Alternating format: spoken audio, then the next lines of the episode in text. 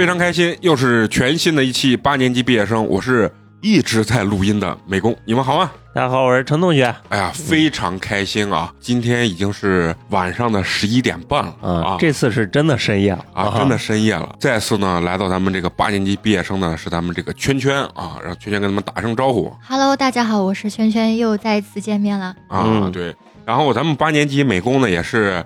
秉承了一个就是来一次用到仨啊，使劲用人家录音的啊，把他所有故事要套干净的一个啊一个风格啊。这一期呢，咱们圈圈呢要跟咱们聊一个，也是咱们算是一个系列性节目。嗯，我有一个朋友，嗯，就是一个纯八卦类的这么一个啊节目啊。对，当然也是跟他这个所谓的情感有关系，是他一个发小的这么一个几段这个情感故事吧啊。刚才我们总结了一下啊。A B C D 什么 软饭男啊，差点骗到缅北，然后还有一个谈了一个女 T，啊，转变了自己的性取向，对对，男女通吃。然后但是圈圈说，我觉得这个女 T 是最爱他的。啊，又讲到了一个这个四十岁的这个油腻大叔啊的一个恋爱，反正各种风格，各种风格，整个这个恋爱谈下来吧，就觉得他这个朋友接受度也很高，嗯。啊，就什么风格的他都愿意尝试一下，对。所以今儿呢，还是依然让咱们圈圈呢给咱们讲故事，嗯，娓娓道来吧。嗯，先介绍一下你这个发小大概是个什么风格？好的，OK。因为在前面的一些节目里面呢，我真的是算是把自己给掏空了，嗯，就把自己以往的一些比较重点的个人人生经历都分享了一下。那么本期节目呢，就是我是真的被八年级毕业生 咱们的主理人们给折服了，非常之敬业。所以我觉得我好不容易来一次西安，对对对，就我觉得也非常荣幸能够在节目里面再多分享一点。就虽然分享的不一定说非常大，全部都感兴趣哈，但我也是希望把自己的一些身边的所见所闻，尤其是呃这么一位特殊的女孩子，是我一个很好的朋友，就把她的一些经历分享出来。嗯，当然在这里的话，可能也是。揭露了一些隐私吧，但我觉得他现在变得很好了，非常正向，就应该会人生道路越来越顺利。嗯，所以只是以往的故事分享出来，希望让更多女性朋友可以听到，就是以此为鉴，只要方向越来越正确，大家都肯定会越来越好。就是好的。圈圈每次讲任何情感故事，不管是自己还是朋友的，总是要让大家这个以史为鉴嘛，嗯，让大家有一个正能量的引导。对，嗯。现在我就是简单还是说一下，就是这个女生我是怎么跟她认识的，交代一下就是缘由。所以最开始的话，其实说到发小的话，大家可能都认为是那种打小就娘胎里面就认识，或者说小时候的玩伴。但我跟她，呃，这种意义上的发小，应该是其实就初中就认识了，呃，到现在也十几年的时间。我记得当时是。因为小学其实被校园暴力嘛，所以是一个没有知心朋友去维护我的状态。那么到了初中的时候，我自己稍微更加懂事了一点点，就觉得以前的那些经历可能是懦弱的，我就想着说人性格要开朗一点，别人如果如果欺负我的话就说出来。就到了初中阶段的话，我真的的确开朗了很多。在那个时候呢。就是我跟他是怎么熟悉起来？首先，我们当时初一是同班同学。嗯第二个，之所以关系变深，是因为当时其实班上的班长是喜欢我的。哦。一个男孩子，我我跟他，嗯，就是在小学五年级就是同学了。当时他喜欢我，我不太清楚，我不知道，只是一个很好的朋友状态。而且别的女生会欺负我的时候，他会帮我维护。啊。他会去骂他们，然后帮我出头。但是到了初一的时候，他成为班上班长的时候，他就有一点利用那个权势欺负人，就班上就有点霸凌那种其他同学，利用他是班长的身份，屠龙勇士终成恶龙。对，那时候我就觉得我不能那么懦弱了。我看到班上的班长曾经的一个朋友，他这么的欺负身边的同学，然后有的时候滥用自己的职权，或者说有点跟社会的那种青年来往，就感觉做当当一个。这种班干部不应该是这样的表率，所以当时刚好他也很看不惯那个男生，嗯嗯，我们就刚好又坐得近，我们就还跟另外一个女生，三个女生就集结在一起去班主任那儿去告发他，然后打小报告，对，同时我们就三个人，每个人认领了一个新的职位，职位就是另外那个女生当了班长。然后我当了副班长，他当了学习委员，啊，把人架空了，相当于。是。属于一个政治斗争。对对，所以就是我跟这个女生就关系越来越好了，就我可以叫她那个小水吧，啊，可以，对她名字里面有水字。嗯，然后小水的话，跟她就是因为这个事情，因为这个男生关系越来越近。除了这个事情，因为某个事情是特别感动什么呢？是当年因为我家里的教育挺严格的嘛，嗯，但所以我很少有机会去别人家里住或者去玩，我没什么太多实质性的，就是除了学校里面的玩伴，他是我为数不多的可以讲心里话的人。当时有一有一有一年，我奶奶就是去别人家了，就是她的姐妹家里了。我奶奶就突然说了一句：“她说，如果你一个人害怕待在家的话，你可以去同学家住一两天。”哇！我当时就觉得人生第一次大解放，好开心，然后就立马就跟她说，她就很欢迎我去她家。但是那个时候不巧的是，因为我咳嗽，支气管炎。因为我奶奶抽烟，就是我小时候经常生病，是因为我经常吸二手烟，所以当时刚好碰到那个时期，我去她家住，人听着很不舒服，也睡不好觉那种。当天我我到他家里睡的时候，他就直接，因为他自己可能有多的那种京都念慈啊那种枇杷膏吧，然后大晚上我咳的就很不，就是很厉害，个人很厉害，他就。直接拿出来，就是用那种勺子喂给我喝，嗯，然后还帮我就是开水里面去找他奶奶要那种感冒药，然后包第二天的话到学校去，他去那种小镇上的卫生院帮我去买一些咳嗽的药，就我当时特别，那是我人生第一次这么被一个朋友感动，嗯，他就是因为我奶奶是那种，就是我感冒咳嗽，他就会觉得你怎么又咳得这么厉害，就是怎么又感冒了？是你自己不小心，其实就是他吸二手烟，我经常。对他就是我生病了都会被骂的那种，但是我第一次会觉得一个朋友会生病了，只是心疼你，很照顾，嗯，对，就就当时是这种感觉，我就会觉得这我以后一定会珍惜这样的朋友。嗯，就当时这个是初中的时候，我们会讲很多很多心里话，交换很多秘密，就是包括我在我家庭这里，所以这是我成长阶段这么二十多年以来，就是最了解我知道我所有黑历史，还一直。鼓励我不离不弃的一个女生，然后到了高中阶段的话，其实我们在同一个高中嘛，因为她是在那种平行班，不是实验班，所以周边的环境影响比较大。她家里人希望把她转到一些别的高中，所以她后面转校了，而且还留了一级。就是这个是我们的关系。后面到了长沙读书的时候，因为她比我低一届嘛，等到我读大二，她就才读大一。就是最开始。大学期间我们来往的并不多，可能我们学校还在两个比较极端的方向，嗯，就就是一般就是 QQ 上联系，嗯，后面等到就是我这边大学开始实习了，他那边到了大三，他就认识了他第一个男朋友，就是这个是讲他的感情线，就是主要在于他的人生慢慢的走下坡路，因为前面他在大三之前是属于一个被富养的女生，就可能也是。他爸妈一直在广东那边工作，家里还挺有钱的，就是也是留守儿童。他跟他弟弟、他爷爷奶奶带大，但是一直有些就是很很被爱的环境下长大的，所以他其实心态很好，就属于那种很知道关爱人，就是而且。也是因为我们也是那种村里镇里长大的人，他也会有那种很高的同理心。就是在我看来，他前面的人生非常之顺利，就会觉得他只要大学毕业，找到一个什么体制内的正常的工作，应该挺好的。就是我我是我顺风顺水就，对对对，是哪怕他不再进体制内，他去广东都可以，就是继承家业的那种。因为他家里是搞外贸的，其实服装很赚钱。他爸妈跟他和他弟在长沙各买了一套房，全款，所以其实他。在读大学的时候，那时候还是个学生的时候，他已经有一套房子了。哦，所以那个读大三的时候，当时我在读大四嘛，有一天有一次去他学校去拜访他，当时他在我去他学校之前，他就其实都跟我说了，他说：“我圈圈，我我找对象了。”我说：“啊！”但是我是有点意外的，因为她长得挺漂亮，很有气质一个女生，但一直没有找男朋友。我我当时是觉得。可能就是单纯嘛，不不想找，就是眼光高。嗯，但是等她告诉我形容她男朋友时，我就会觉得你的眼光怎么这么低？她那个男朋友是一个，她男朋友幺米一米七都没有，就是很矮，而且有点丑。你是她的同学？同学？那他有多高啊？他有一米六七八。啊，那就跟就相当于跟她男朋友差不多高。嗯，对。那当时她跟我形容的时候，她就说我不在乎他长相，她说长相不重要。我说你重，恋爱脑，恋爱脑，恋爱脑了 啊。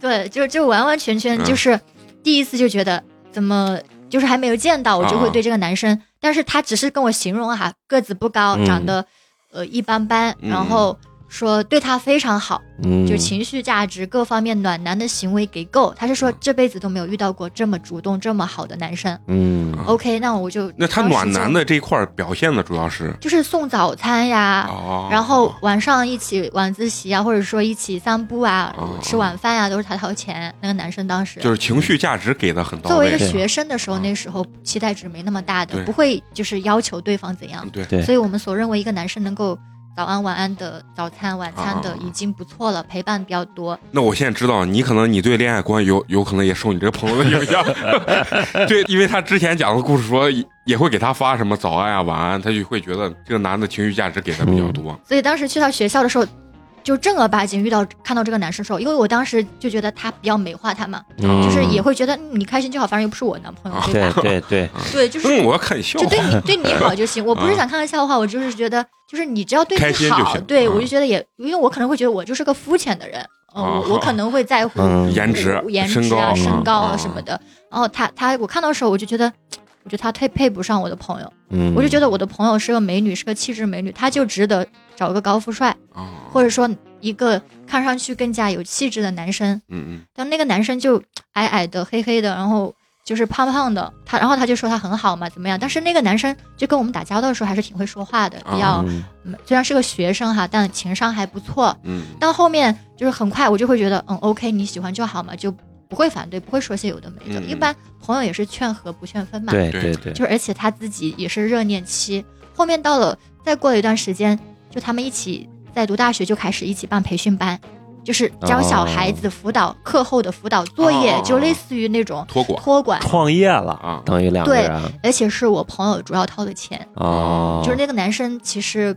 除了日常的一些消费，他不会有太多，所以我朋友出钱，就是在他学校附近租了一个门面，然后搞这个，就两个人一起当老师啊、然后分分工一下，就搞了大半年吧，差不多。嗯后面觉得这个行情不太好，没有那种有资质的、专业性的，因为对作为学生，这种悄咪咪的搞创业项目一样的。对对对，但你正儿八经毕业了，搞这个真的要资质，各种各样很难的，而且只有两个人，啊，所以就觉得他们专业也不太对口，就嗯就没有那个了。后面是等到大四毕业了，他们各自找工作也不太顺利啊，然后他自己有辆车嘛，就两个人就慢慢他就会觉得这个男生毕业了。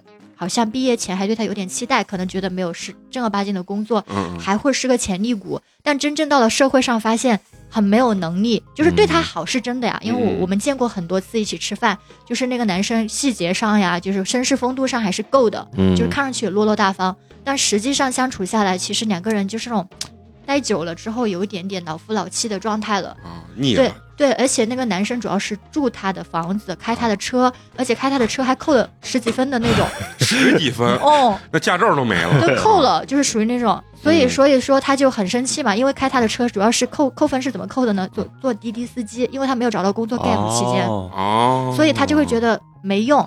哦，我就我当时就说，我说你怎么早早不觉得他没用呢？现在相处几年了，觉得他没用。呀，那谈的时间也很长对他们哦是谈了应该是三年左右，哦，对，已经毕业了，嗯就是两个人就是本身就是都已经见家长，可能要谈婚论嫁了，但还是由于嗯这个男的可能比较废柴，嗯所以就不了了之。然后当时我是怎么知道他们分手的？是是那个男生主动加我微信，嗯然后打我电话，他就说小水要跟我分手，嗯就是要不要那个你帮我劝一劝什么的？可以，我可以叫他老王，嗯我第一个男朋友叫老王，听起来就非常猥琐的一个名字，老王。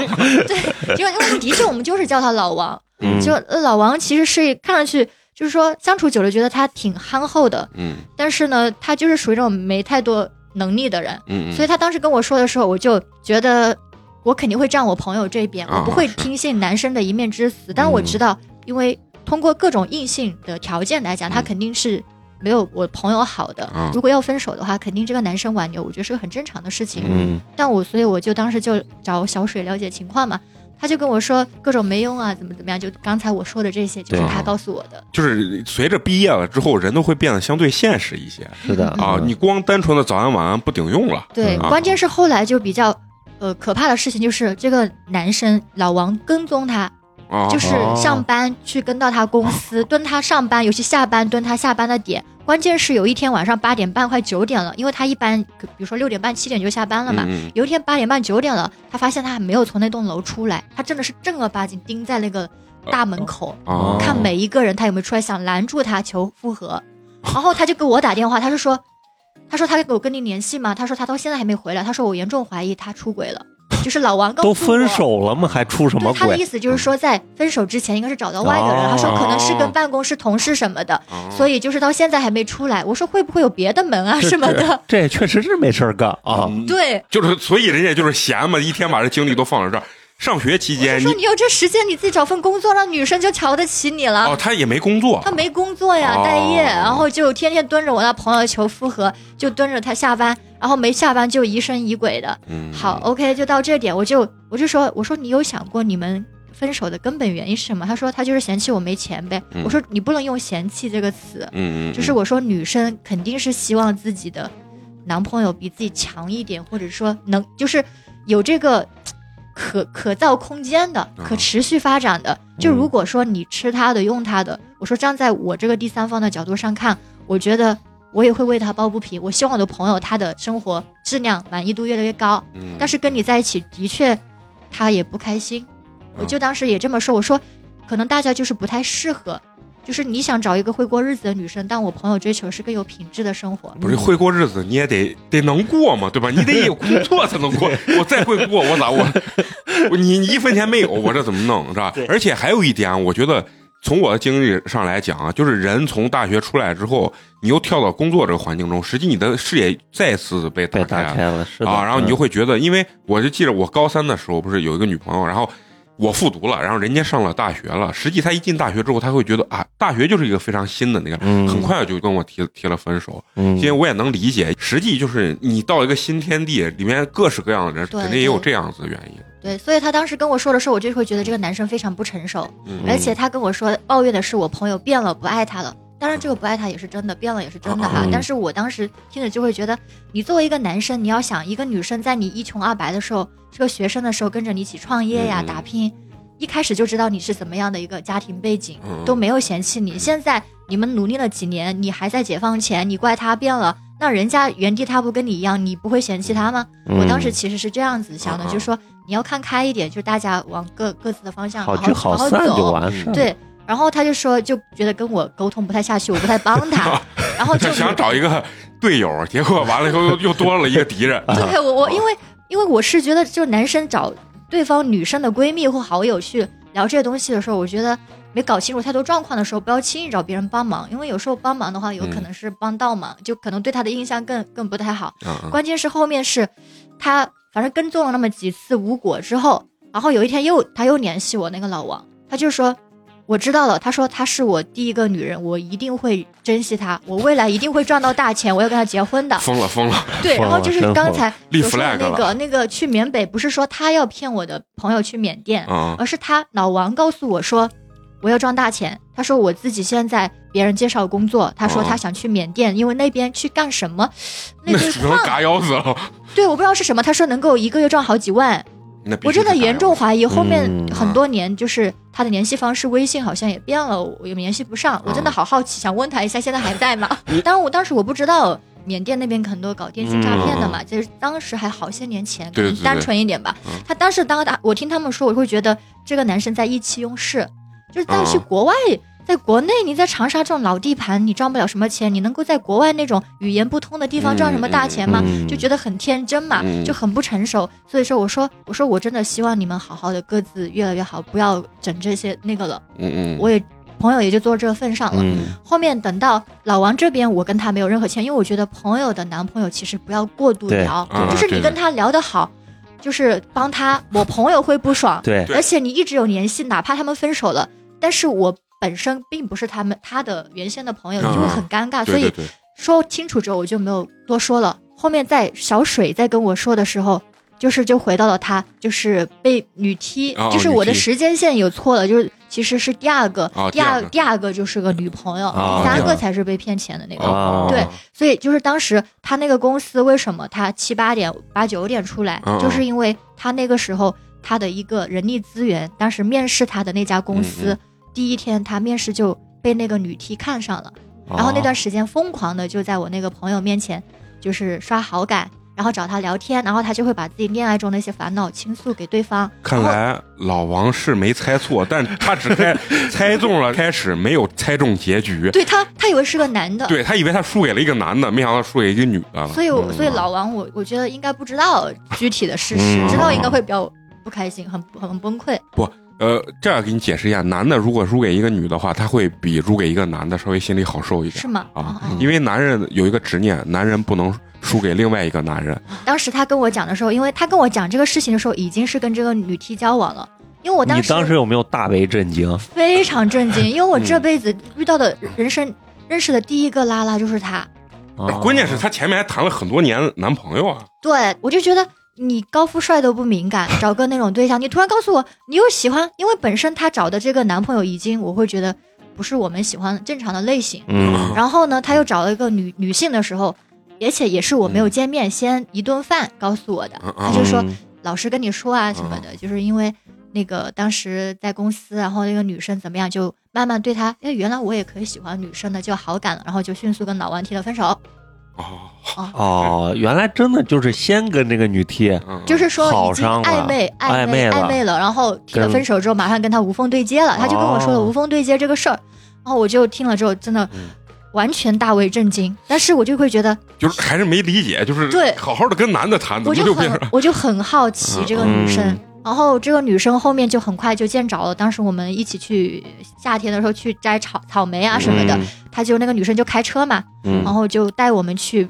就女生的确女女她会这这个女异性不一 T 是个什么外貌外貌？挺帅的，啊，就是短发，然后还是油头还是什么？呃，不油头，就是啊那种正常的女女 T 的那种发型，就是还穿衣也挺有品位的，嗯就是说不算是特别帅，但是还算是人群当中挺好但是一眼能看出是偏中性的那种。嗯嗯嗯对对，而且也也各方只是个子不太高，但皮肤什么都挺好，挺精致的。嗯他会给给我朋友，就是说小水各种买护肤品啊、嗯化妆品啊。他嗯身体不好，因为之前跟老王的时候，老王是比较糙的那种人嘛。他虽然各方面吃饭什么的会，呃，绅士风度一点，但是嗯我是、我朋友身体其实有的时候经常熬夜，身体不好。哦这个女生会给他买中药，帮他调调理啊什么的，就是在这方面做的还蛮好的。所以我当时看到之后，我会觉得，哎，原来女生之间也可以谈恋爱啊，而且还 还挺好的，感觉 打开了你的新世界，比男朋友要靠谱啊。对细腻啊，对这个确实就再加上每一个他谈的恋爱，他会前期给我渲染的、铺垫的很好，嗯就会让我觉得他又这的确遇到的人，呃，对，而且又跟前一个对比，就觉得还是越来越好的吧。而且再加上又结不了婚，那我觉得你谈个恋爱好像跟女生伤害性没有跟男生那么大，嗯啊所以在这方面哦朋友的包容度也是比较大的。对对对我会觉得祝福支持，就是依然这一次选择不会去劝他们分手，嗯我会觉得这是他自己的选择，他想做一些尝试，就感觉世界上各种形态的感情都有，只要不是什么特别没底线的什么的，当时我就觉得，呃，先就看着他们静观一下起变啊什么的。但其实他并不是一个原生拉拉，不是一个那种这不是俗称的双吗？这句他他是哦偏双，但是他嗯本质上大部分还是喜欢男生的。嗯，对，我觉得他可能是在女 T 身上找到了一种需要的那种关怀，或者说是他出入社会之后的一个可能相对更成功的一个人对他的一种对，会给他告诉他一些工作上的经验，因为她那个嗯。男朋友什么都带给不了她，啊，还要她管吃她的用她的，嗯。所以说就是有一个鲜明的对比嘛。对有个对比，然后就觉得给到了自己一些经验，然后还会对他各种各样买买买啊，嗯就很很大方。嗯，所以就是这一次他们这段恋爱应该长达了一年左右，嗯差不多。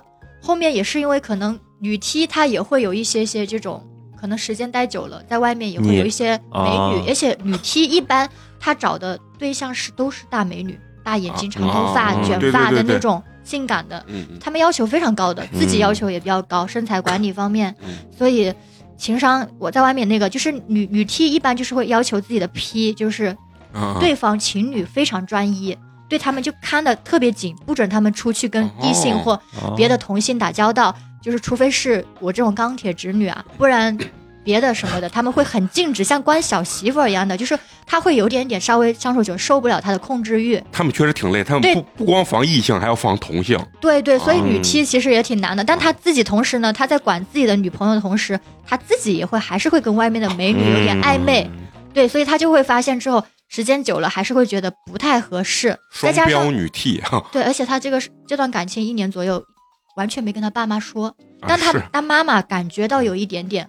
啊怪异，对，因为经常给他打电话，可能屋子里面有女女性朋友的声音啊，嗯或者什么，会会就老是催他相亲结婚，他们等于已经同居了。已经同居了，哦还一起养了一条狗狗，一个泰泰迪，所以说当时就是家里又催婚，他又不敢说呀，什么、不敢跟家人说，只能跟朋友说，就压力各种压力之下，两个人就和平分手了。但是哦。其实我以为这是让他会以后会知道怎么谈恋爱的一个人了，嗯嗯。但后面导致后面遇到第三个的时候，就是一个光头，我觉得你这个朋友这个审美啊，肯定是有他自己独到的见解。对，到第第三个就是说在跟他女朋友分手之后，嗯应该不到半年的时间，嗯，就有一个就是也是别的公司的吧，嗯一个什么我也不知道哪里认识的，反正一个男的，就是光头。就是长得也有点矮比较胖，真的清一色找的对象没一个帅的。那他有可能就是就不喜欢帅哥？对，我就觉得他就是对帅哥过敏。不是，人家可能就觉得这个外形就是帅哥，你们这，所以人家就是哎，光头胖一点，不要太高啊，最好不要超过我。我觉得这太帅了，就是每个人审美不一像找了一个。帅哥会没有安全感一样，还是怎么着？哦，这个他没有，倒没有，他是直接就拉我一起干饭就认识的。嗯啊然后啊我当时因为之前两个是跟我先说了一下，我就心里有点准备了。啊然后这个直接把我拉回去干饭，我就当时大为震惊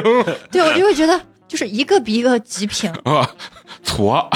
对那那这这个外形除了光头之外呢，就是胖胖的，带就是我会觉得社会气息非常严重，就这种江湖气息、江湖气，比他应该大大一两岁好像。啊而且这个人关键是没有爸妈，他本身就哦是一个孤儿，然后被自己养父养母带着的。嗯嗯，那他是怎么认识的？我不我不太记得了，嗯我可能当时没有非常走心，因为他跟我讲感情经历讲太多次了。可能是一直在注重人家的外貌。就是颜控圈圈啊，他秤座，啊，我觉得他可能会不会是在类似于一些社交场所啊，比如说 party 之类的碰上啊嗯认识的，嗯这个我就不知道。反正那天见面的时候，我就对这个男生，我就是我作为一个女性，我的第六感，嗯我会觉得这个男生不靠谱。就不仅仅是不靠谱，我就觉得无法接受举手投足之间，嗯。比如吃个饭呀，嗯。就是抖腿啊，嗯各种小动作，嗯。我觉得江湖气太重了。嗯。就而且他说他读了大学，嗯，说实话，我真的想看一下他的大学 毕业证。毕业证，我想去 学信网去查一查。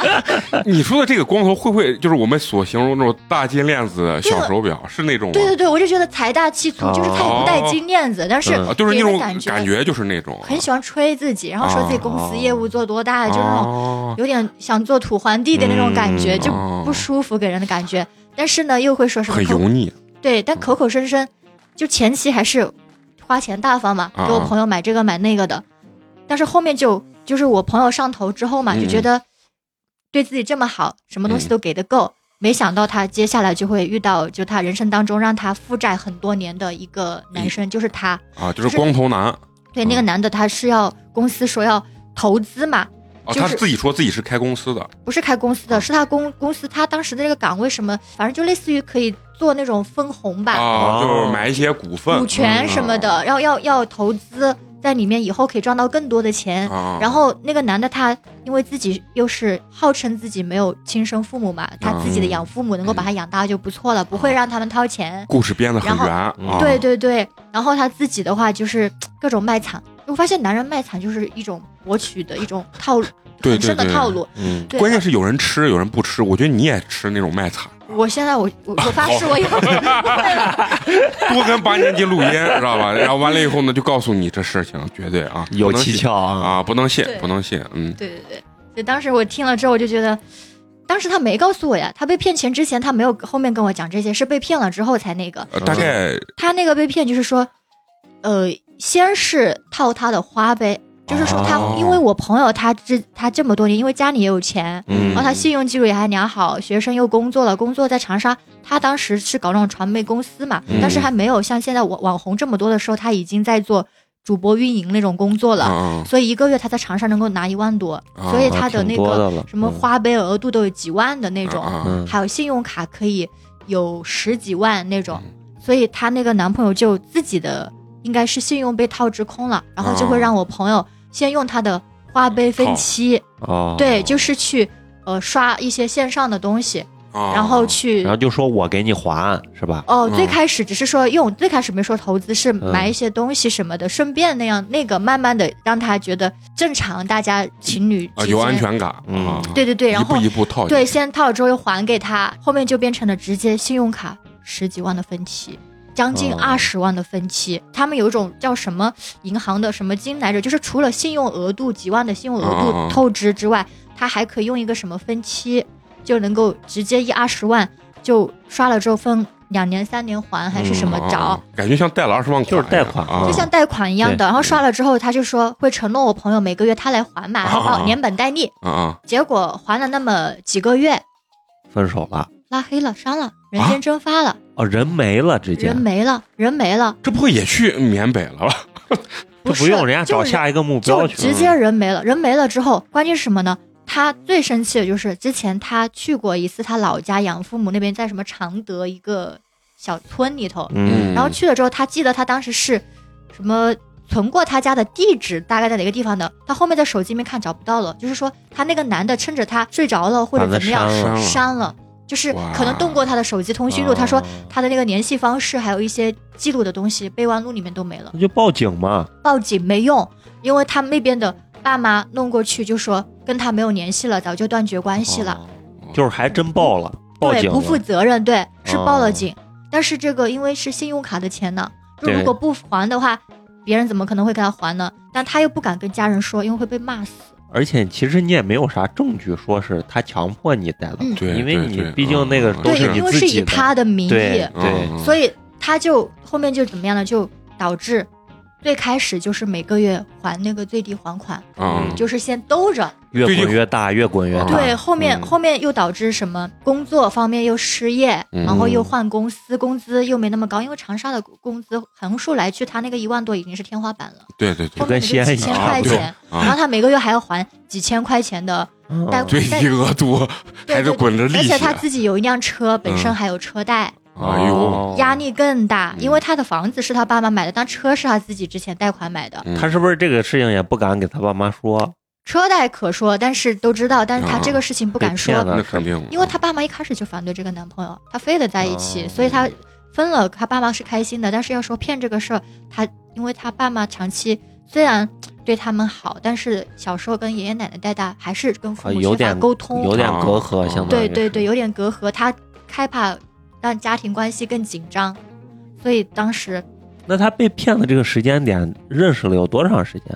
我感觉前后在一起不到一年，应该大半年的时间就已经被套牢、嗯被框死了。不是你说生气不？这让这妈我觉得被骗骗你要说是被一个大帅哥给骗了，啊人还对骗嗯感情或者骗色，我就觉得都算了。你嗯这种骗一骗就骗这么多钱，还自己还，对，对然后人跑票报警，人家又没爸没妈，嗯。还断绝关系，又找不到人，嗯全网拉黑。而且像我们那种地方性的，不是什么非常重点的东西，要拍纪录片，像嗯。解放西那种，啊。基，本上他其实正儿八经的没那么重视的，嗯。所以就立个案录个笔录。也跟金额肯定是有关系的。对，就不定会优先级处理，啊。然后就不了了之，所以后面就没有办法，就不了了之。他就这个情况，应该是有大概有两三年的时间坚持，就一直是负债，对，然后后面导致他反正也跟我借了几次钱，就一两次，嗯应该是几千块钱吧，肯定也还了。啊反正他那种状态就是种经常想自杀，就是很很状态很差，很难难过。嗯然后直到到什么样地步呢？就是即便如此，他还一套房子嘛，嗯还有自己的车，然后家里人其实不知道他情况，其实也后面关系改善，越来越对他很好。嗯我那个时候也是在二零年，就是疫情刚开始的时候，嗯我那时候二零年五月份来上海嘛，就二零年初，我刚好那时候脚骨折，刚好又嗯线上办公疫情，我就在外面租房子，因为一个月要一千块钱出头。嗯他当时心情状态又不好，他就说要不你来我这住就不要租金。他知道我有压力，他自己有压力，但是哦他明明自己有压力，他还希望减轻我的压力，哦让我住他家。嗯。然后知道我腿受伤了还没恢复，嗯让我住他家里去就不要房租。我当时挺感动的，我也知道他状态不好，然后就两个人有点，我一个抑郁症，他一个那边压力、经济压力 大的很。对对对，而且我那个时候我也有房贷呀，因为我房子那时候还没卖掉，还在中间那转，嗯。所以我自己还有二十年的房贷，我觉得我压力也不小，嗯。我工资也不高，嗯。所以说两个人在一起就是他自己状态不好，还经常会给我做饭吃。就是这个女生，她就是那种除了在恋爱里面一直被骗，一直被骗，她对朋友非常好，嗯，非常仗义，很有爱心，然后很直爽，很那个一个人。我听到这儿啊，我给圈圈要出一个一一个建议啊，嗯就是你应该多认识一些渣女啊，因为你身边这些朋友对情感的这种识别都是非常善良的这种人。对，所以当时的话就。我们那几个月在疫情，我在他家住的那三四个月是非常开心的一段时间，因为那时候我自己的房子在那里，想要卖出去以后来上海换一个城市生活。然后他的话呢，我也在鼓励他状态变好，所以我们经常一起互相做饭吃啊，就是有种两个人一起看电视啊，在那个后面到了四月份，那时候疫情慢慢恢复了，我也线下去办公了，但是我又要准备离职了，就还住他家。就是到了四月份，因为我五月份来的上海，四月初。他有一天回家，突然拎一大堆大包小包的奢侈品、包、衣服什么的，就是赶紧回来，因为他本身就负债着了呀。对啊，就是我们两个平时买菜，嗯嗯，就是什么的，我们都一点价都要讨价还价的，我们还会尽量能在家里吃，都不怎么去外面霍霍那种。所以他那天突然拎一大包小包，然后还给我带了海鲜。就是打包的，我就会当时就说，哎，我说怎么了？我说你们公司今天发福利了，还有或你家你朋友谁个家人来了给你带的东西啊？哪个福利能发一堆奢侈品？对对，我就以为是什么家人和什么的，或者说什么这种东西，或者是别人的，跟他带一下或者怎么着。但他跟我说，他说前几天在路上他去跑业务，就是去那种线下跑业务的时候，等红绿灯的时候，有个人就是后面停车了。追上来找他要微信。哦，我我以为是把他追尾了，不是不是，他自己也有车，但是那天他跑业务没有开车去，然后他自己在路上走，然后被一个人搭上要微信，我就说那你就给了，他说给了，他说他一直追着要，他就说对他一见钟情，不会又他说我跟你说他长得可帅了，那他有没有给你形容这个男的当时就是你见了没？给你描述的。他就说挺成熟的，觉得特别稳重。哦，这就是接下来那个，那确实也没有别的词来形容，就是成熟。我对，因为他可能就是之前一直跟我形容长相，一听到我肯定会觉得又会，就是朋友之间其实不想听到别人去说你选择错了或打击你的，他想听到一些支持他的话。对，所以他就知道我一说他长相，可能我会又会是嫌弃的那种，所以他就跟我说挺成熟稳重的，然后相处这几天。每天他都有公司楼下等他下班，然后带他吃东西，然后今天就直接带他去逛商场，给他买的，就是说非得给他买。他说他不要，一直不要，他就是要给他买。OK，这是第一天，我就说问题是你跟他没认识几天，你就收他这么多东西，我说人家总要图点什么吧？嗯，这个你很清晰。嗯，我就觉得我说这种，我说你还是要多了解一下。我说这种太莫名其妙的喜欢这种。万一有诈呢？我说你上一个那个光头不就？那个光头，他他确实对帅哥过敏啊。哎，那你觉得听你现在形容啊，这个四十岁这个男的应该是经济条件是非常不错的。他有没有可能是因为确实他负债，然后他又刚好碰见这样的一个人？对，就是因为出现在他负债期间。不是，但是能等等红绿灯就上来搭讪，我觉得也挺神的呀。对，我说就是广撒网，他总会。所以在这种路上遇到找人要微信的人，我觉得就是十个里面八九个都有诈，或者说不安好心的。不安好心，对。然后他当时就觉得可能是上天赐予了他一段救命稻草一样的，就跟他花钱打红包。就是我在长沙的那一个多月，他几乎每天就是都能够手上拎一些，我觉得至少至少每天都有这几千块钱。一般都上万了，就那些包包，还有一些衣服什么的，那可很舍。真没少给钱，真没少花钱。然后一个月，而且他每天，即便他出去了，每天还是会给我带吃的，各种。但是就是人家不光把他养了，然后把圈圈子那个饭也给包了。但是我会很沉重，就是那个那个夜宵，我会每天晚上的夜宵海鲜，因为我那时候因为我在长沙其实特别喜欢吃，但是那是我唯一一段时期。因为在疫情，哪怕大家穷开心一起做饭，嗯，我也觉得也很快乐。但是他突然一下子每天给我带这些大餐，嗯，我觉得他像变了一个人一样，我会觉得很有压力。就是我不是嫉妒啊，不是开心的，我是觉得有危险。我是觉得作为一个女性朋友，我会觉得这种还没有见过面的这种老男人，他又跟我说四十岁了吧，嗯，对方刚好今年四十岁，然后在长沙，他跟我形容是在长沙应该是属于资产前一百的人，嗯，哦，那这完了，这一查能查查出来。对，很有 很有钱的人那。我问一下，就是他当时比你朋友大多少岁？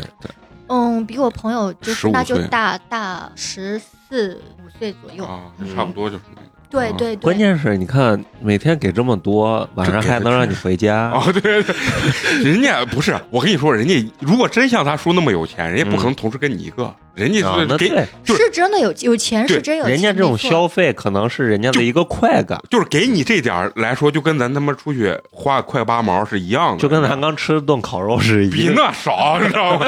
那是美工心里还咯噔一下，人家那花那是万八千的，根本就、嗯。啊，对，就像零用钱一样啊。嗯。对，所以当时的话，我就真的每天一天天看他拎这些东西。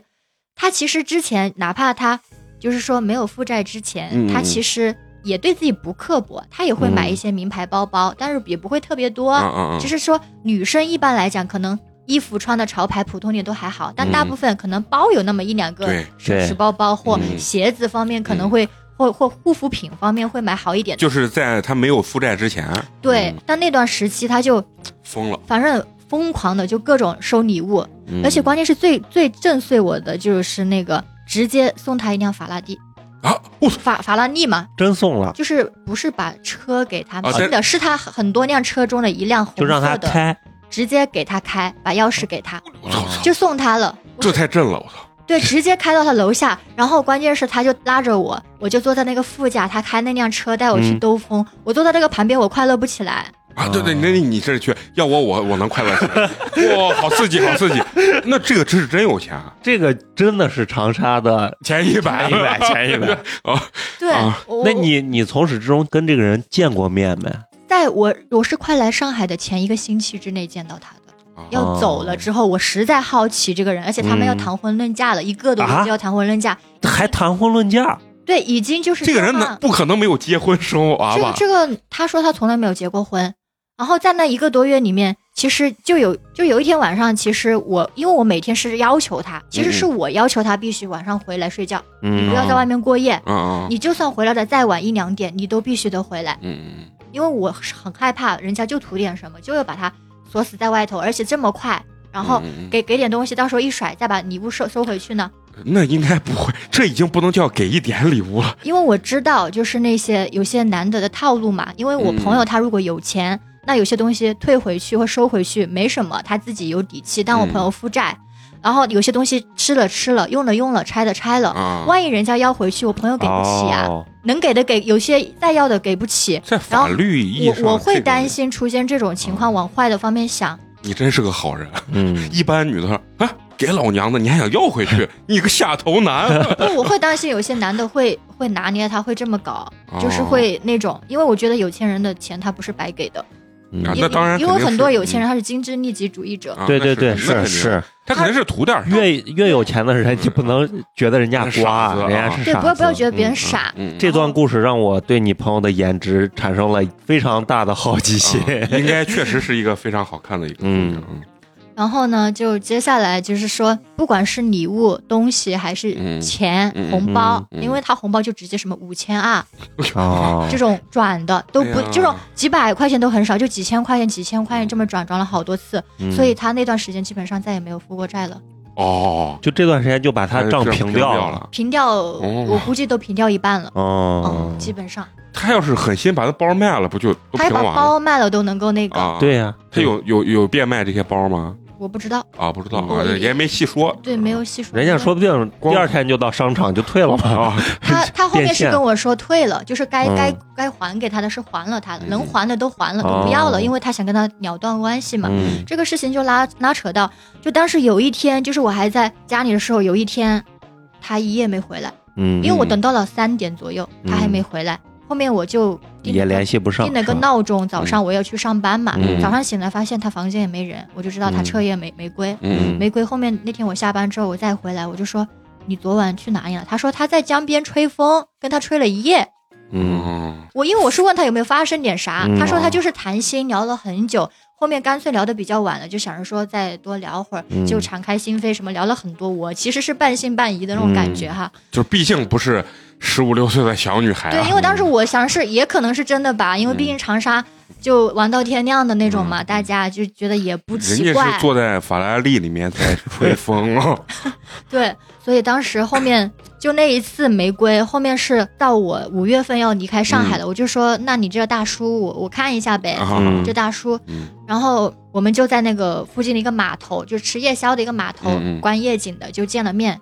当时见面第一印象，我也是觉得就是个土豪暴发户的那种感觉，嗯对。那确实非常准确啊，这种感觉。对，也是很矮啊，看上去比较老气，啊因为四十岁了嘛。嗯，用人家话叫成熟，成就是用你朋友的话叫成熟话挺密的，特别叨叨。啊。然后呢，就是他那朋友就说来奇怪的，就说他带我朋友去各种海吃海喝，买这个嗯买那个。那、那天我到那的时候，他倒只跟我点几瓶这种正儿八经就十几块钱的那种啤酒，点了几瓶，我们就一直在喝了点小酒，在那里聊天，嗯就这样就没有然后了。就在那里聊天，我就想多了解他一下下嘛，然后他就跟我说他以前的什么创业史啊，啊啊就吹牛逼嘛。啊！老老男人一般都是这样子啊，在床上给人讲哲学，然后下来之后给他说自己以前多牛逼对成功的一些经验，反正我听着就觉得他说的那些东西，感觉是非常人的一些方式，就是不是很励志的那种，哦就是感觉就是有手段，就感觉他是种混合黑社会的，嗯哪哪条道的人都认识，然后通过不择手段爬上去的哦人，就感觉是这种。但是他自己会把他说的非常的就是励志的那种感觉，嗯嗯然后那那通下来之后，但是他因为他那那通见面，他们就已经坦白了，说已经双方家长同意了。因为哦因为那个男的基本上每天都会跟他爸妈打电话，希望结婚。因为那个男的他就是想生孩子了，就想找个、哦找个比较清白的、嗯比较那个家家境还可以的女生结婚生孩子。不过像有钱人四十岁找这二十五六的也很正常，但是我我觉得一般像这种情节啊，这个男的应该就是早都已经，他应该可能是一个已婚的，然后出来撩妹儿。一般情节是这样子啊，其实如果人家真的是一个单身，然后疯狂的追求，其实也好像也没啥太大问题对对对啊。对对对，所以当时他们就说家人都同意的时候，那我还能说啥呢？嗯我都要离开这里了。对，那你们要是我，我跟你朋友说，苟富贵，勿相忘。我的确觉得，就是无论如何，就是通过收到这么多礼物，我会觉得这男的无论如何，就是还是物质上啊有实质的，嗯。对对，起码不像之前那些人还骗他那么多钱，搞他负债累累，或者说骗感情啊，各种各样就不成熟那种。嗯，所以说，我说这人可能条件好，就算有点别的毛病，我觉得只要没什么出轨啊、嫖啊这种乱七八糟的，我觉得能那就等他。两腿一蹬啊，或者怎么怎么样。我就觉得他小日子其实就因为见证过他很受难、嗯，经济压力大的时候，想自杀的时候，也是人生的另一条路嘛。突然就觉得。爱不爱的不重要，只要他嗯自己觉得生活没那么大压力，我觉得作为朋友，我觉得我也祝福。那嗯，他有没有说过他觉得不是特别爱？实际是不是人家也可能也友跟我说，他说自从就是跟那个女孩子分手之后，后面的男生他觉得没什么爱不爱，就对我好就行，哦能够能够给我，尤其是第三个被骗了之后，那个被光头骗了之后，他嗯说别骗我钱就行。对对成熟了，成熟了，是这样子的啊。超过三十岁以后都是这样认为，你骗啥都行，别骗我钱啊。就这一冬下来，就真的，当时我就就义无反顾的来上海了，就没跟他在一个城市，也没办法盯着他了嘛。嗯。嗯就他身边，他也有其实有别的女性朋友，所谓的啊。其他的一些女闺蜜啊什么的，啊。我不知道那些闺蜜靠不靠谱，啊嗯。反正。就是经常有时候带着他去泡吧呀，嗯。那种我会担心他，因为他是那种属于其实本质上是社恐，但他嗯非得把自己搞得很社牛的样子，哦就是让自己看上去嗯成熟一点、嗯知性一点。嗯其实他内心是很脆弱，需要别人关爱的，因为他被骗的多。对，而且他成长其实也是那种属于比较脱轨那种，前面被保护的很好，嗯突然一下子在感情上接二连三被骗，嗯遇人不淑，就又导致又各种压力又大，所以这个时候又遇到一个四十岁的。所谓的成熟的男人，他就真的想稳定下来，想结婚生子了。嗯那时候我在上海七月份的时候，他就跟我说他怀孕了。哦怀孕了对，我就问他多久了，两个月。哦，那就是你走之前，对，那就是我走的那个左右，嗯，就是我就说那我那那那也就是说我刚来上海，你们就同居了。嗯嗯，当时他是说应该很快会办婚礼，不会等到肚子太大了，嗯不太那个。嗯我说行啊，到时候你办婚礼我就请假、嗯做伴娘啊什么的。然后过了就是不到半个月左右，嗯就是快三个月的时候，嗯他突然跟我讲：“圈圈，你跟我看一下今天晚上去广州的那个火车票，你帮我抢一下。我现在手机不太方便抢，你的聊天记录我都会马上删掉的那种。嗯嗯就是我要连夜逃出去，因为她因为她怀孕了嘛，住在她家，她家还有保姆照看，就是哦全就那个男的呀，住在她那个男的家，没有住自己家了。哦哦哦，就是她怀孕了嘛，那个男的嗯就希望她快点生孩子，嗯然后他就想把孩子打掉。嗯嗯啊，我说你怎么突然这样子那个？他就说，他说现在被监视着很不舒服，他就是想让我就是想做工具人，想生孩子的。他说他手机里面很多个女的，哦，很多个人都在买东西送礼物，看，哦，各种想生孩子，就看能够生儿子啊，能怀啊什么的，就是要娃。就是要娃，他也不嫌多，呃，嗯，人家反正有钱。啊，嗯。对对对，你看，对。所以就给你转几千算个啥？对。人家说不定那别墅里面每个房子里面都住一个，对。啊，对你都不知道，嗯，你都不知道，对，所以当时他就说太恶心了，看到那些信息，他说之前一直没看嘛，抱着信任，他有另外一个手机，主要是两个手机，哦。另外一个手机专门聊骚的，所以说符合他四十岁有钱前一百的这个人设了。对我，我就当时就，当时听了之后我就很生气，我说真的想找人暴打一顿啊，啊。这种情况，但是又没办法，长沙又不认识什么那个，所以我就说，那我说现在趁现在没有三个月，赶紧嗯打掉！因为因为他自己跟我说的，他说孩子不能有这样的爸爸，嗯那我觉得你现在醒悟了也还好，嗯，然后我就说，那你之前的那种车啊，什么东西怎么样？他说我到时候该退的都会退掉，都寄给他了，什么还给他。我说行行行，那我就当天就跟他抢了票嘛，嗯嗯。而且是抢了一个卧铺，因为他嗯。自己说高铁什么的。应该没有票了什么的，啊要直接就抢了一个卧铺。嗯，而且是那天跟他另外一个朋友，我们三个人语音连线，各种各样，告诉他大概什么节点可能不在，他逃出来。那个朋友在长沙跟他接应，送他去火车站，啊。然后我这边跟他订票，然后盯着他，然后怎么怎么样，就是搞得像秘密行动一样的。对对对，然后嗯就当天早上午说的，然后晚上他就连夜走，结果晚上后面跟他发信息又不回，等到第二天我说，第二天问他他也不回消息，等到第二天下午的时候他跟我说，他就说我回长沙了，我说啊什么情况？啊？被抓住了。他说他说他有派出所还是联系的人有他身份证号码，啊！他说查到了他信息，这个是真的可以查的吗？我都不知道这肯。定可以查，肯定是可以查，肯定是但是他说查到了这个他的票务信息，他连夜开车追过去了，而且只有前一百的而且那男的好像是跪在他爸妈面前道歉，说他再也不敢了，啊然后就服软说一定会照顾好孩子，求他不要打胎，不要离开他。哎没就是要心一软，跟着回去了。我当时气的，我就不知道？就是追到广州去，广州，他都已经到广州了，对那个男的倒过去了，人家都下能查出跪来道歉，对不起。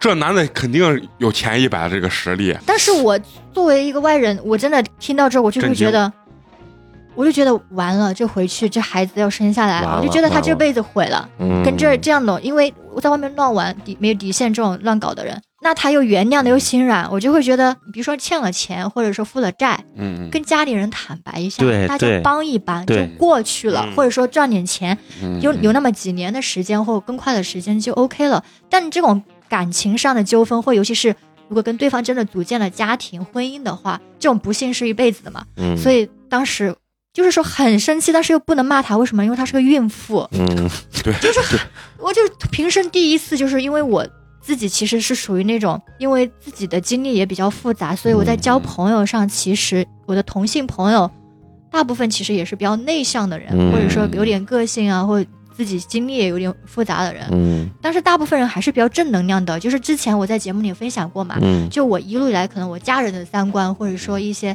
给我的一些路线不一定很正确，嗯。但我之所以没走偏，可能是因为我在每个阶段遇到的朋友，大部分很正能量，嗯，就是正道的光一样的，就带领我，就把我矫正，然后给我鼓励。嗯嗯。但是他是为数不多的一个，邪的，就是从很正能量嗯变成一个越来越希望他很心疼，嗯，我甚至有的时候心疼他超过我自己，我会觉得跟他一对比，我觉得我的命运还没那么悲惨。对对对，所以我就希望他好。当时我就觉得，那既然命运就是这样，我就说，嗯。那就是以后你就想开一点，嗯不要纠结这些了，你不要去查手机了。就睁一只眼闭一只眼算了。对，我就说你这个认知是很准确就是你既然选择了，对，我就说你既然选择了妥协，嗯你要把孩子生下来，你爸妈都不纠追究这个男的，他们都能接受你嗯。有这样的有这样的女婿的，那我作为一个朋友，我还能说啥呢？对对，我也帮你买了票了，我也该开导的开导了，嗯你又是个孕妇，我又不好斥责你，所以当时就说，反正到时候办婚礼了，通知一声。嗯我就感觉自己都蔫了吧唧的跟他说这种类似这种话，我就觉得，嗯，就希望他好运吧，嗯真的醒悟吧。嗯，然后再过了两个月还是三个月的时候，我当时都以为他肚子大了，我还在有一天我。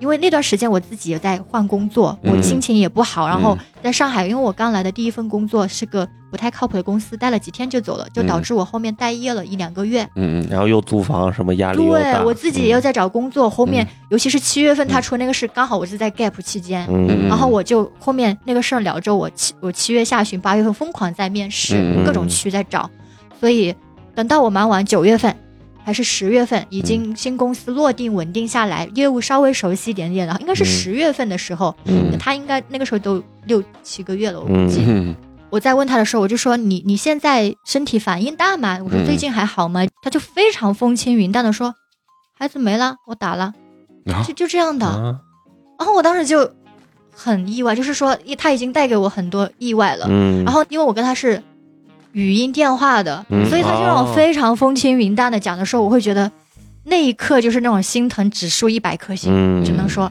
嗯，就是我就会觉得就是感觉他打了胎，像我自己打了胎的感觉。嗯。而且他非常淡定的说，就是感觉这个事情不发生在他自己身上。嗯。对，然后跟我说的时候，我就 当时就一下子就眼眶就红了，我就说、嗯什么时候的事？他说嗯就回去之后，孩子大概快五个月的时候。嗯嗯。然后那时候我说那不能够药药物引流了吧？嗯嗯他说动手术刮宫的。嗯我说痛吗？他说痛。我说那我说那那那身体会有什么后面会有什么后遗症什么的哈？他说调理一下，嗯吃点中药什么的，那个应该还好。他说嗯现在恢复的差不多了，一直在广东他妈那边，嗯就那样子，那就是他有没有说原因后面就是 again 再次发现那个东西，哦他还是忍受不了，哦，哦，就还是就是那男的忍不住，对然后他也忍不住，肯定了想过为金为金钱折腰，哦想过妥协，就是希望自己算了就这样，但是还是没有办法。那个就是说，他最终还是觉得这不是自己想要的所谓的阔太太的生活，嗯。对然后就快五个月了，然后去堕胎。我就说您当时为什么不跟我说呢？你跟我说，我肯定就算当时在什么新工作什么的，嗯我都会请假，嗯。我就会去什么嗯。去看你一下，或者说陪你，嗯。至少能够陪你，你会有个嗯。多个人照顾，或者说我自己作为朋友，我心里好受，因为嗯。我会有点内疚。为什么呢？因为他认识这个男生是我刚好住在他家的时候，我看着他一步步沦陷，对。收礼物、收车收东西，开法拉利在一起，我也啊见了面，他父母没反对，我也因为前面几个人我都多多少少有过一些反对，然后反对失效无效。啊这个人我就后面他跟我说的时候，我已经没怎么反对了，嗯。因为我会觉得给了他这么多钱，他有这么多负债，他有压力，嗯。我就就属于那种就觉得这就是命运吧，我就会觉得只要他嗯不像这样经济压力这么大，我就觉得。先看看，嗯。我也没太那个，我非常后悔自己没有极力反对，我当时就应该极力反对。跟你没关系，你当年极力反对也不顶用啊，对。必须是得他真实自己经历看到了这些东西，对对对，否则他自己会后悔的。啊说我当年有个做阔太太的机会，啊我没有把握住。哦，也是也是，嗯。所以当时就听了之后挺挺挺糟心的。嗯嗯，然后后边，反正他他跟我那通电话就是反正说的就自己像一个世外人的那种状态，嗯。然后我听了这边百感交集。但是我唯一感到庆幸就是幸好孩子的确没生下来，嗯虽然对身体肯定会有一些些影响，嗯但因为的确孩子，因为如果生下来他会跟这个人永远有捆绑。瓜葛对对。瓜葛啊，对，就就那就完蛋了，他嗯永远没有办法有新生活。嗯。所以说 over 之后，就是他，我就说你你那你什么东西什么的清干净吧，他说该嗯。该还的都还了，反正都那个了，嗯。然后都反正拉黑删掉了，就不会再联系了。而且当时最开始为了逃避那个人，怕那个人知道他家在哪儿、嗯什么的，他短时间在前一两年都是在广东那边跟他爸妈一起工作。那边就没有在长沙，也是在去年还是什么时候先回到的长沙，已经这个事情已经过去很久了之后，嗯才回回的。他们的生活真的好精彩，真的，我感觉我在被锁在了西安这个地方，他们就是感觉天南地北，总是碰见这种一个人活了人五辈子的这个这个经历的这些事情。嗯，对，所以说后面就回来之后，他后面就开始做直播嘛，直播带货，嗯。刚开始卖童装，后面开始卖包包，嗯。就是一些。名品的包包，后面现在是搞中国风的路线，卖一些国风的包包，嗯就慢慢的走专业主播路线在发展。就因为喜欢这个吧，虽然他中间也赔了蛮多钱，但他嗯。后面的确他跟家里人也坦白了，嗯。就是这个事儿，他爸妈虽然也说了他一下，但是最终把他的那些坑全部剩下的都填完了。所以有家底儿，他现在又回到了非常有钱的阶段，嗯，然后导致一个什么事情呢？就是我去年，我去年国庆节是我读研期间的室友结婚，我去做伴娘，后面刚好我生日是在国庆节期间，我就会在长沙。嗯。他当天为了给我庆嗯。生，在长沙，我当时是订了一个 KTV，、哦。我只是想跟他和他弟弟和他女朋友四个人一起过，唱个歌，嗯嗯然后。然后他就给我订了一个很大的蛋糕，而且还叫了一堆我不认识的人，就是哦。他所谓的那些长沙交的一些莫名其妙的朋友，嗯。然后叫过来就是为为了给我撑场子热闹。我以为给他叫一一堆男模了。哦，没有没有没有，然后就就很热闹嘛，嗯就是我会当时还挺感动的，嗯。我会觉得哎，就是他为了给我那个过生日庆生，嗯。但是当时有一个男的，他就是为了借这种唱歌。搞游就是类似于类似于玩游戏的这种空闲之际，想要揩油一下，就类似于想要跟女生多肢体接触啊蹭一下呀，或抱一下，或喝了点酒，嗯，就那个我非常不舒服那天。嗯然后后面等到我们晚上唱到快十二点左右了，嗯。要结束了 KTV，因为那天算是我生日的前大半晚上。因为我生日那天其实嗯。要、要回上海的，他是等于说前半晚我我嗯。订 KTV，、后半晚我是想着说就住他家，然后第二天晚上就回的，对然后所以后半晚才是我真正的正儿八经的生日，他是晚上十二点那个零点的时候给我订的蛋糕，所以歌唱的那时候蛋糕吃完怎么样，我们就准备散了，嗯。我就以为要散了，我生日就已经过了结束。了嗯。啊，过过了，然后他就是跟我说我们转场，因因为在长沙转场这个词就意味着去下一趴。啊对，那么我们去下一趴，他直接带我去酒吧，嗯。嗯。在酒吧的时候，他就也是叫着这群人，嗯嗯。然后一起玩游戏，怎么怎么着，然后他就好像花了几百块钱吧，因为订那个吧台是他做局，嗯那个吧台那些酒应该就有一两千块钱，我估计，嗯。我我不知道多少钱，反正至少一两千是要有的，可能更贵。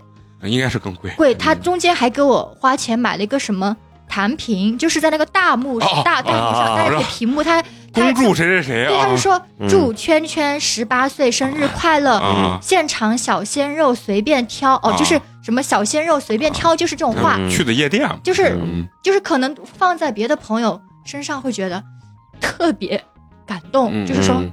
这么豪爽的朋友对对随便砸钱，但是我只有我很生气，啊，嗯，为什么？当时最开始没有很生气，嗯。当时是特别心心心心疼，啊，因为我我我见过他很压力很大样我希望他不要这么为我铺张浪费，就是他为我花钱，我很感动，嗯。就是我我觉得他把我看作一个珍贵的朋友，因为他说他别的朋友他不会这么花钱，嗯。他不会，我也很难回一次长沙，我以后在上海长期工作了，嗯。他他是希望觉得我有面子，嗯，因为在长沙让朋友有面子，就是给他撑场面，带很多人来，哦。然后去个酒吧或去个什么，呃，好好的一个饭店什么的，一起去庆庆祝。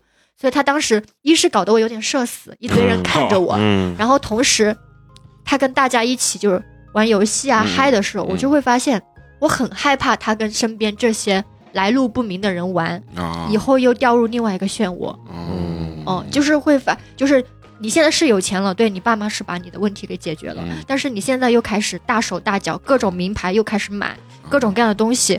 没有一些理财的观念，就是因为我在上海已经待过一两年了，啊。我去年已经两年多了，嗯。我不会像长沙那样那时候那么消费。啊，在长沙其实我也没有太多消费观念，嗯就跟着朋友海吃海喝的嘛，啊就是基本上月光，或者说还有自己房贷。嗯。但在上海，我会更会过日子一点，嗯。我会觉得赚钱太不容易了，嗯。我不会乱花，嗯。所以我看到朋友这么花钱，我也会心疼。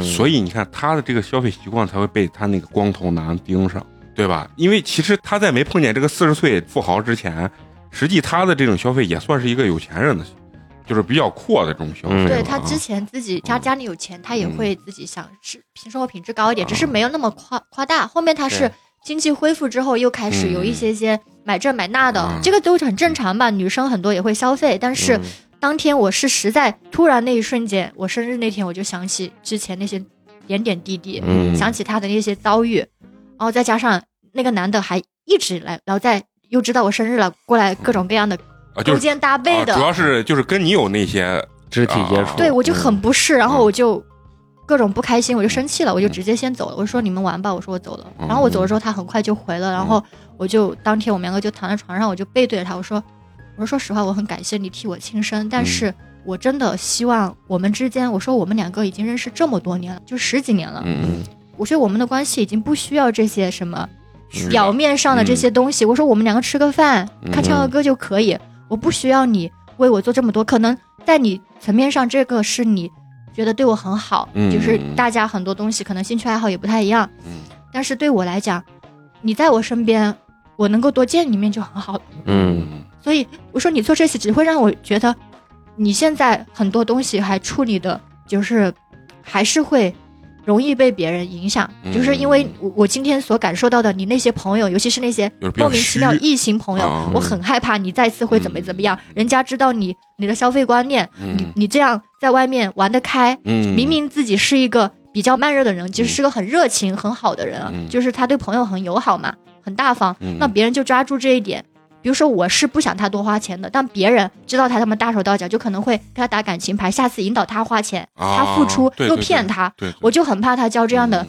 同性或异性朋友。圈圈是一个非常爱操心的人。嗯，啊，对，所以当时我就跟他说了一通之后，然后两个人就抱头痛哭，对，啊就这样子的。后面又没事了，因为好朋友之间就是说开就好说开了，嗯。不会把矛盾就是憋着不说话，而且，后面他再找朋男朋友的时候，后面又找了个小鲜肉吧，是个帅哥，终于哦终于是是个帅哥，终于是个帅哥，这是就是最后一个这个不是，啊啊，是中间有一个帅哥，啊。但没有谈太久的，嗯是在广东那边他妈妈那边认识的吧，啊然后是追他，嗯。还说挺帅的，但是他会觉得是种小小奶狗那种类型，我没有见过，他说是帅哥，那我们不信，以前他可能是为了让你开心嘛，对我也觉得，我严重怀疑是。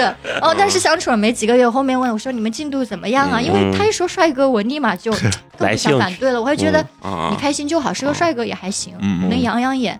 然后他后面就说是个颜控，对。感觉。对，啊然后后面他回长沙了，后说就说，反正对方也不了了之吧，两个人就就没在一起。嗯。之后再过了今年上半年的时候，嗯嗯然后就有一天跟他聊天，也是问好嘛，因为我是那种不会刻意联系去联络感情，就好友之间就是嗯你想到了，突然想起他了，会去问候一下。我就说嗯最近怎么样啊？他说还好。我说有对象了吗？他说有。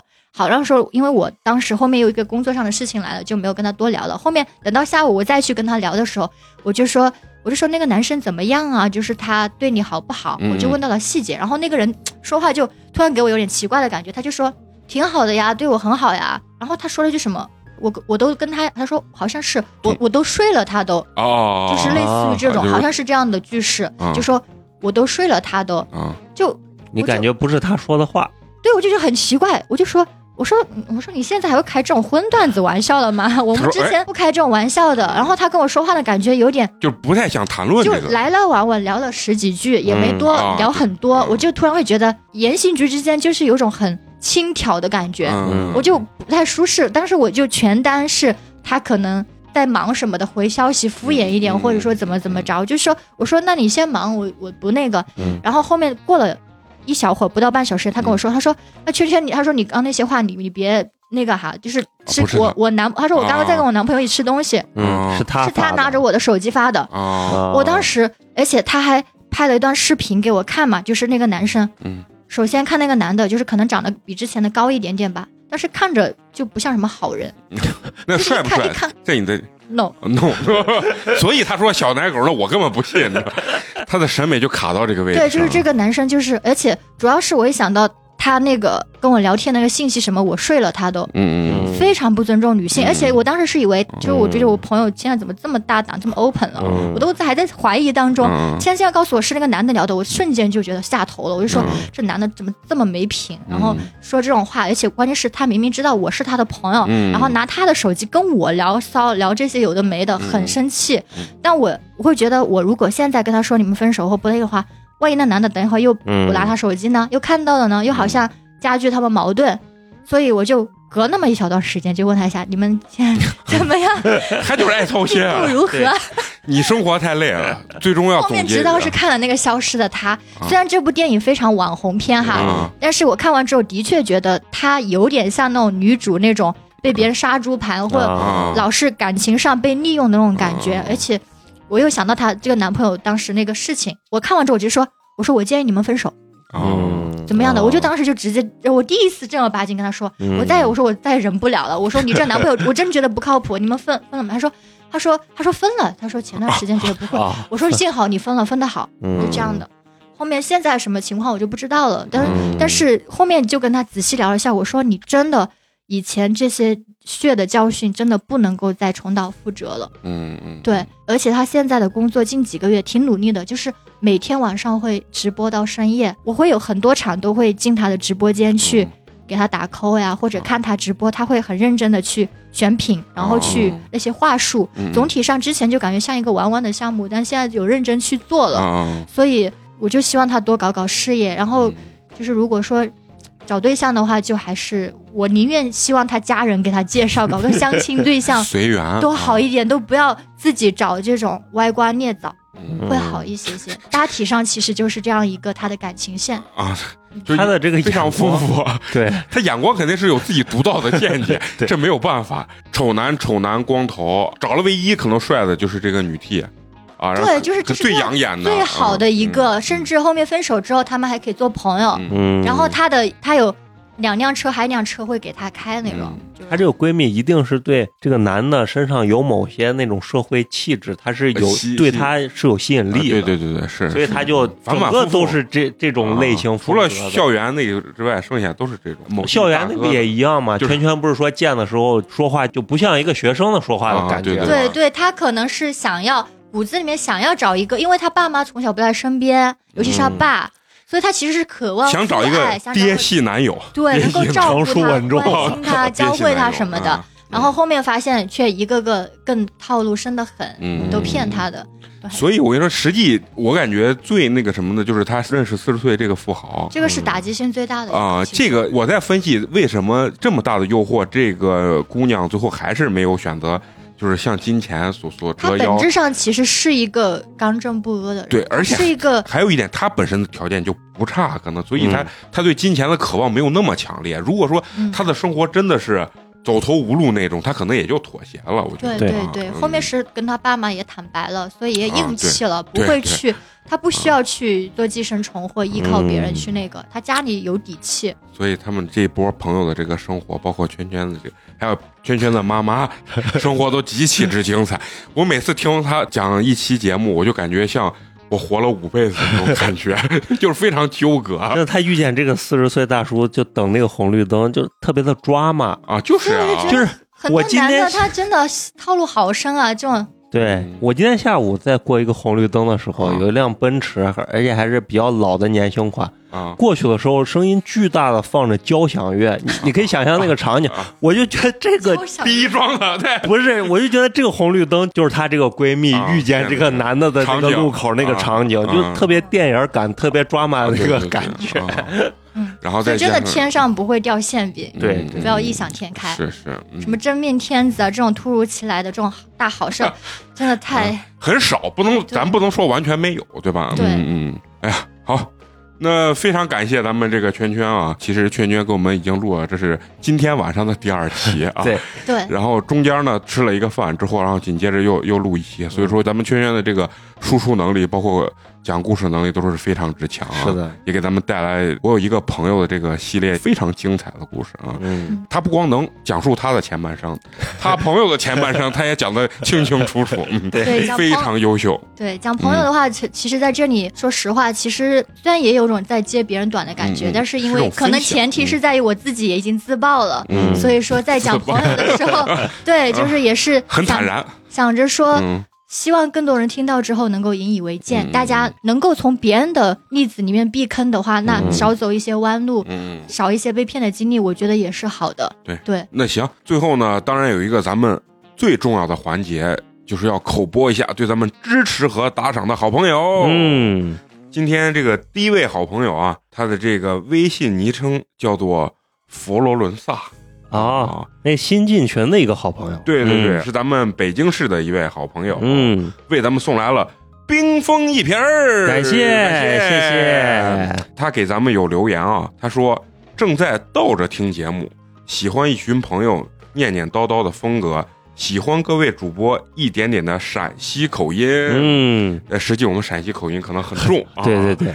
去过一次西安，超爱葫芦头泡馍和水盆羊肉，希望节目越办越好，我还要去吃吃喝喝。欢迎欢迎欢迎来欢迎啊！第一次来就喜欢葫芦头的朋友可能是比较少，对，比较少。一说葫芦头，我我之前带我大学同学安徽的朋友啊吃过一次，第一次吃完以后，他说这是什么玩意儿，然后。放了个暑假回去之后，一回西安给我打电话说：“哎，咱们来一顿葫芦头吧！”啊，好，那今天第二位好朋友，第二位好朋友应该也是一位老朋友了，他这个微信昵称叫做张小黑啊，也是北京的朋友吧？对对对对，为咱们送来了优质肉夹馍一份儿感谢谢谢，哎，给咱们也有留言啊，他说。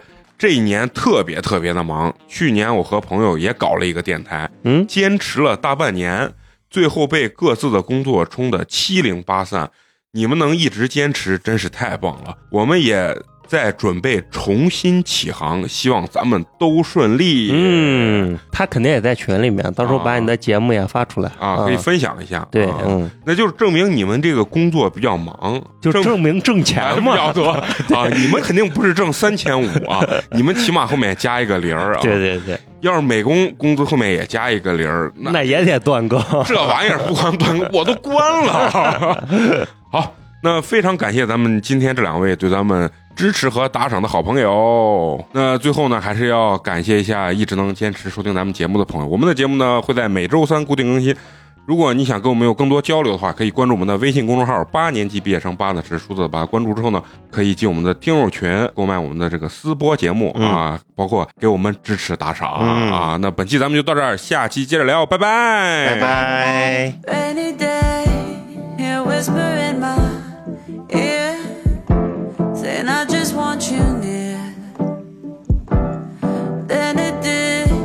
Disappears. There goes my imagination. Caught in this rotation. I do it all over again.